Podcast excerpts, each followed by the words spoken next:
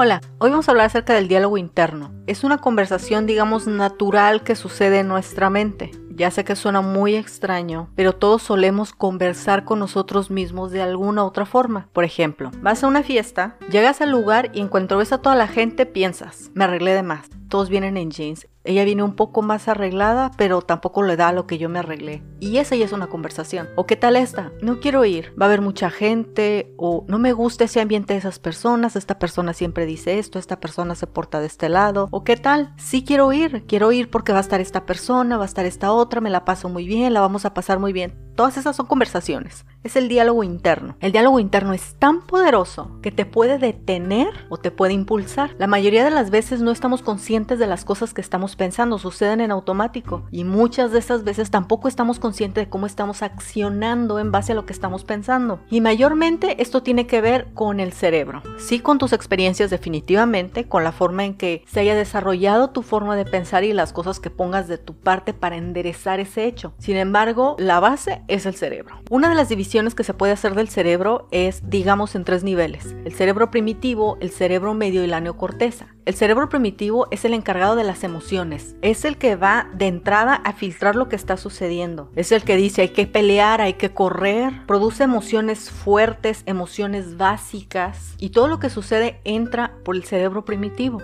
La segunda parte es el cerebro medio. Este va a determinar el significado de las cosas y de situaciones sociales. Como que piensa este un poquito más y no reacciona tanto.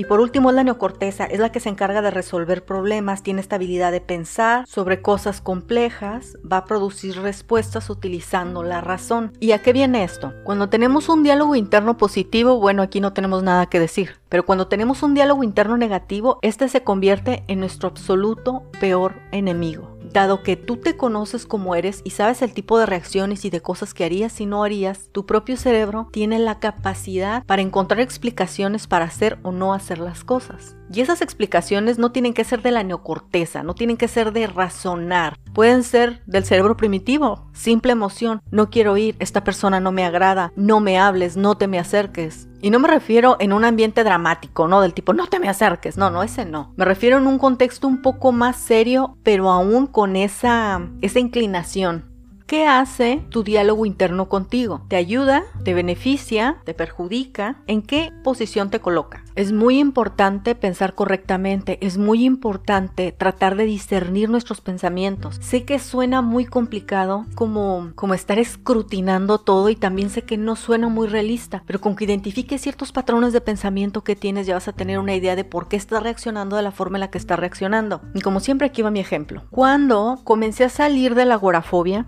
yo tenía este diálogo que era, ya debería yo de. Recuerda que en episodios pasados te he contado que, que yo veía que tenía muchas opciones, luego me dio agorafobia y luego esas opciones se redujeron a ninguna. Entonces, no voy a hablar de la depresión y la ansiedad de ese momento, sino voy a hablar después. Cuando ya comencé a salir de eso, entonces ya deja de ser tanto el cerebro primitivo de las puras emociones y comienza a ser el cerebro medio y comienza a ser la neocorteza. Comencé yo a ponerle más pensamiento racional, a tratar de identificar qué tipo de cosas estaban pasando y mucho tenía que ver con ya deberías de. Sí, había perdido cinco años, pero eso no importaba, ya debería yo de y una serie de cosas que lo único que hacían era pensar incorrectamente sobre mí, dejar de tomar en cuenta las cosas que me habían puesto en esa situación y volverme a poner en otra presión emocional que era el ya deberías de, ahora hay que corretear el tiempo. Ese diálogo interno tampoco me ayudó. Definitivamente el tipo de conversación que tengas contigo misma, el tipo de diálogo interno que tengas contigo, tiene un tremendo poder sobre tu vida porque recuerda esta frase célebre que dice, lo que un hombre piensa de sí mismo determina su destino. Bueno, eso en la gran mayoría de los casos es cierto y tenemos que aprender a pensar correctamente sobre nosotros y eso implica no pensar tanto con las emociones, sino más bien pensar con la cabeza, con lo que sabemos que es correcto aunque no nos venga natural. Dejar de utilizar tanto el cerebro primitivo, estar reaccionando, estar accionando sin pensar. Positivo o negativamente, no hay mucha diferencia porque se trata de calmarnos un poquito y ver cómo vamos a reaccionar. Eso ya sería la neocorteza. Cuando te sientes en una situación como que te abruma o te das cuenta que tu diálogo interno ya te está lastimando, te está abrumando, entonces date cuenta que tu cerebro primitivo está en acción haciendo lo que sabe hacer y que lo que debes de hacer ahora es comenzar a subir los pensamientos a la neocorteza, tratar de encontrar, ok,